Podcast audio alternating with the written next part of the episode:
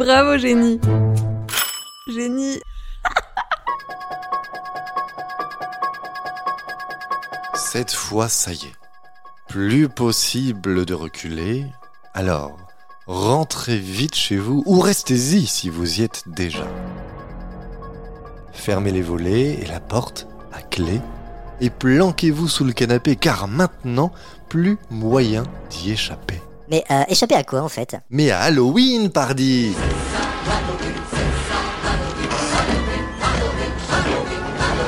Des enfants qui viennent de taxer nos bonbons, des citrouilles qui font peur, des déguisements censés faire le même effet, euh, sauf que là, bon bah t'as acheté le tien sur Amazon sans regarder les commentaires, donc évidemment tu t'aperçois que t'aurais dû prendre le XL. Bref, pas de doute, on y est à la soirée la plus horrible de l'année. Mais au fait, tout ça c'est bien beau, mais, mais ça vient d'où Halloween?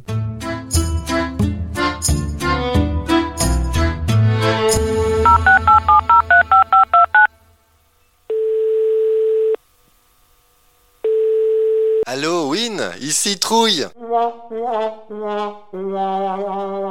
Ouais, alors euh, non, pour ceux qui en doutaient encore, eh bien, la fête ne vient pas d'une Madame Trouille qui aimait faire des blagues au téléphone. Halloween, en fait, c'est la contraction en anglais d'All Hallows Eve qui signifie la veille de tous les saints. Mais alors, quel rapport avec des saints me direz-vous? Eh bien, tout est lié à une très vieille et très étrange cérémonie qui trouve ses origines en Irlande, dans la nuit de Samhain, une fête celtique qui date de plus de 2500 ans.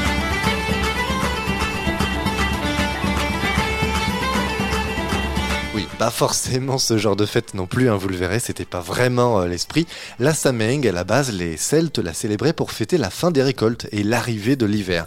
Samhain, c'est pour euh, Samonios, en fait, qui est euh, en gros le, le mois correspondant à notre mois de novembre à nous. Jusque-là, rien de flippant, sauf que la légende raconte que l'événement était aussi l'occasion pour le dieu des morts et, d'une manière générale, pour tous ceux qui étaient allés rejoindre général de Gaulle, Napoléon et Johnny Hallyday là-haut, de rendre visite aux vivants pendant quelques heures. Tiens, salut Patrick Alors dis-moi, quand est-ce que tu nous rejoins L'angoisse. Au fil des siècles, et notamment avec euh, l'influence euh, croissante de l'Église catholique, la Samhain a peu à peu disparu voilà, au profit d'une nouvelle fête qu'on connaît très très bien et qui elle aussi célébrait les morts, la Toussaint. Et oui, mais qu'on fêtait cette fois non plus le 31 octobre, mais le 1er novembre.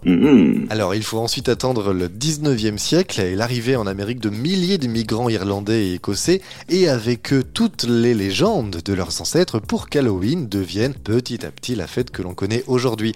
Une fête qui s'inscrit complètement dans l'histoire des Celtes, car de nos jours, si les enfants se déguisent le 31 octobre au soir, eh bien c'est tout simplement pour rappeler la tradition des âmes des morts venant faire coucou aux vivants lors de la Samhain.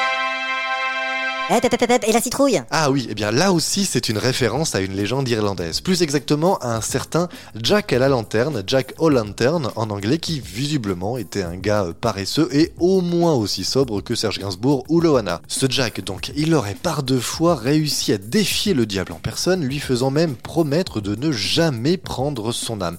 Mais à son décès, un 31 octobre, comme de par hasard, personne ne l'accepta chez les morts, ni Saint-Pierre au paradis, lui lui reprochait évidemment sa vie trop dissolue, ni donc le diable aux enfers qui lui avait promis de ne pas prendre son âme.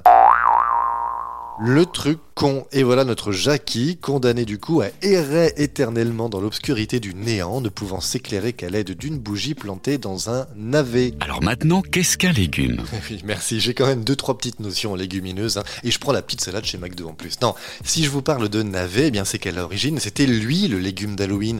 Il a simplement été remplacé par la citrouille au fil des années parce qu'elle a été jugée plus facile à creuser. Et voilà. Mais je crois que vous savez tout de cette terrifiante nuit. Alors, flippez pas trop, et à très vite les génies États-Unis.